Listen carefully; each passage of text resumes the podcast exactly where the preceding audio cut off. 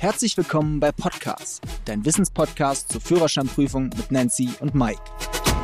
Liebe Freunde, schön, dass ihr wieder dabei seid. Heute geht es mal um das Thema Einbahnstraße. Und das Konzept der Einbahnstraße, das ist ja jetzt nicht so sehr neu. Also es gab schon damals im antiken Rom äh, Straßen, die nur in eine Richtung befahren werden konnten. Dies war insbesondere in engen Gassen der Fall, um den Verkehrsfluss damals schon zu erleichtern. Der Vorteil einer Einbahnstraße ist, neben der Verbesserung des Verkehrsflusses haben eben halt auch die Einbahnstraßen den Vorteil, dass sie die Wahrscheinlichkeit von Frontalzusammenstößen sehr reduzieren. Außerdem, und das ist immer sehr von Vorteil, bieten Einbahnstraßen die Möglichkeit, links und rechts in der Einbahnstraße parken zu dürfen. Die Nachteile sind eben halt, dass einige Studien deuten darauf hin, dass Einbahnstraßen leider Gottes zu höheren Geschwindigkeiten ermutigen, was natürlich die Gefahr von schweren Unfällen erhöht. Und außerdem kann ein ausgedehntes Netz von Einbahnstraßen in manchen Städten für Ortskundige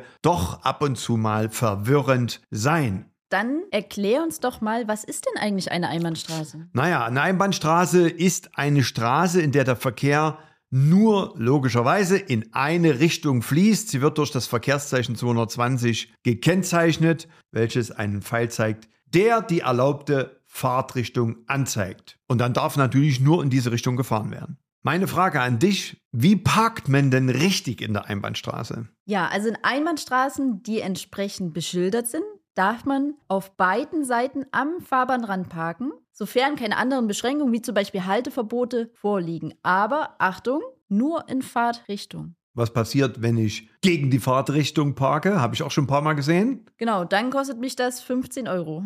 Darf ich in Einbahnstraßen, ich bin ja jetzt Fahrradfahrer, gegen die Fahrtrichtung Fahrrad fahren? Ja, das ist möglich, allerdings nur, wenn dies durch ein Zusatzschild Radfahrerfrei unter dem Verkehrszeichen Einbahnstraße ausdrücklich erlaubt ist. So, Mike, was muss ich denn als Autofahrer in Einbahnstraßen besonders beachten?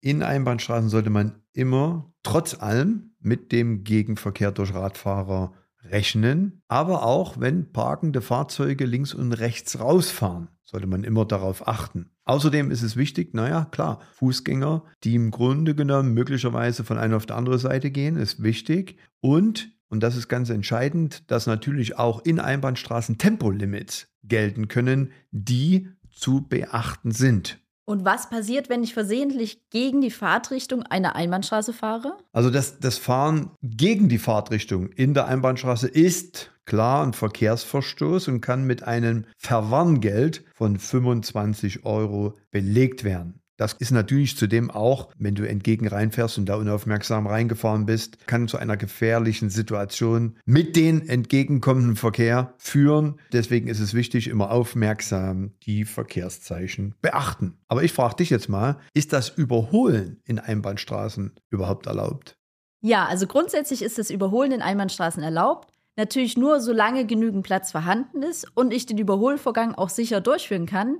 Ich muss natürlich auch vorsichtig gegenüber Fußgängern, Radfahrern und parkenden Autos sein. Aber jetzt sag mir mal, Mike, wie ist es denn mit Schienenfahrzeugen in Einbahnstraßen? Grundsätzlich gilt ja, Schienenfahrzeuge sind rechts zu überholen und in Einbahnstraßen dürfen sie eben also auch rechts und links überholt werden. Sie müssen links überholt werden, wenn rechts nicht genügend Platz vorhanden zum Überholen ist. Was ja Fahrschüler auch immer wieder in der praktischen Prüfung falsch machen, ist das richtige Einordnen in der Einbahnstraße. Erklär doch bitte mal, wo muss ich mich zum Abbiegen korrekt, wenn ich die Einbahnstraße verlasse, einordnen zum Abbiegen? Also ganz wichtig, grundsätzlich gilt, wenn ich nach links möchte, muss ich mich auch, soweit es geht, nach links einordnen. Wenn ich nach rechts abbiegen möchte, dann, soweit es geht, nach rechts. So, fassen wir nochmal die Einbahnstraße zusammen. Also Einbahnstraßen sind gekennzeichnet, wenn ich reinfahre, durch das blaue längliche Schild mit der Aufschrift Einbahnstraße. Und ich erkenne, dass ich in der Einbahnstraße bin, wenn beispielsweise links und rechts parkende Fahrzeuge stehen. Auch erkenne ich es daran, dass links und rechts, wenn Verkehrszeichen aufgestellt sind, in einer Einbahnstraße immer zu mir zugewandt zu erkennen sind. Grundsätzlich, merkt euch, gilt in Einbahnstraßen auch das Rechtsfahrgebot aufgrund auch entgegenkommender Radfahrer. Rückwärtsfahren ist in der Einbahnstraße grundsätzlich verboten, Ausnahme beim Einparken. Und beachten muss ich, wenn ich rechts oder links abbiege, am Ende der Einbahnstraße, muss ich mich so weit wie möglich rechts einordnen und beim Linksabbiegen so weit wie möglich links. Nancy, hast du noch eine Ergänzung? Genau, dazu noch ein Tipp für die Prüfung. Nur allein, dass die Autos links und rechts parken, heißt manchmal nicht, dass es auch wirklich eine Einbahnstraße ist. Deswegen, wenn ihr euch etwas unsicher seid, schaut, ob am Ende der Straße links und rechts ein rundes Verkehrszeichen steht. Ihr seht zwar nicht, was da drauf ist, weil ihr seht nur den Rücken, das heißt, für euch ist es grau, aber es muss am Ende der Einbahnstraße links und rechts ein rundes Verkehrszeichen stehen. So, liebe Freunde, das war's mit der heutigen Folge. Für noch mehr Führerscheinwissen schaut auf unseren YouTube-Kanal vorbei. Fischer Academy, die Fahrschule. Wir freuen uns auf die nächste Folge, wenn es wieder heißt Podcast ist eure wöchentliche Dosis Wissen rund ums Thema Führerschein und euer Weg zur erfolgreichen Fahrprüfung.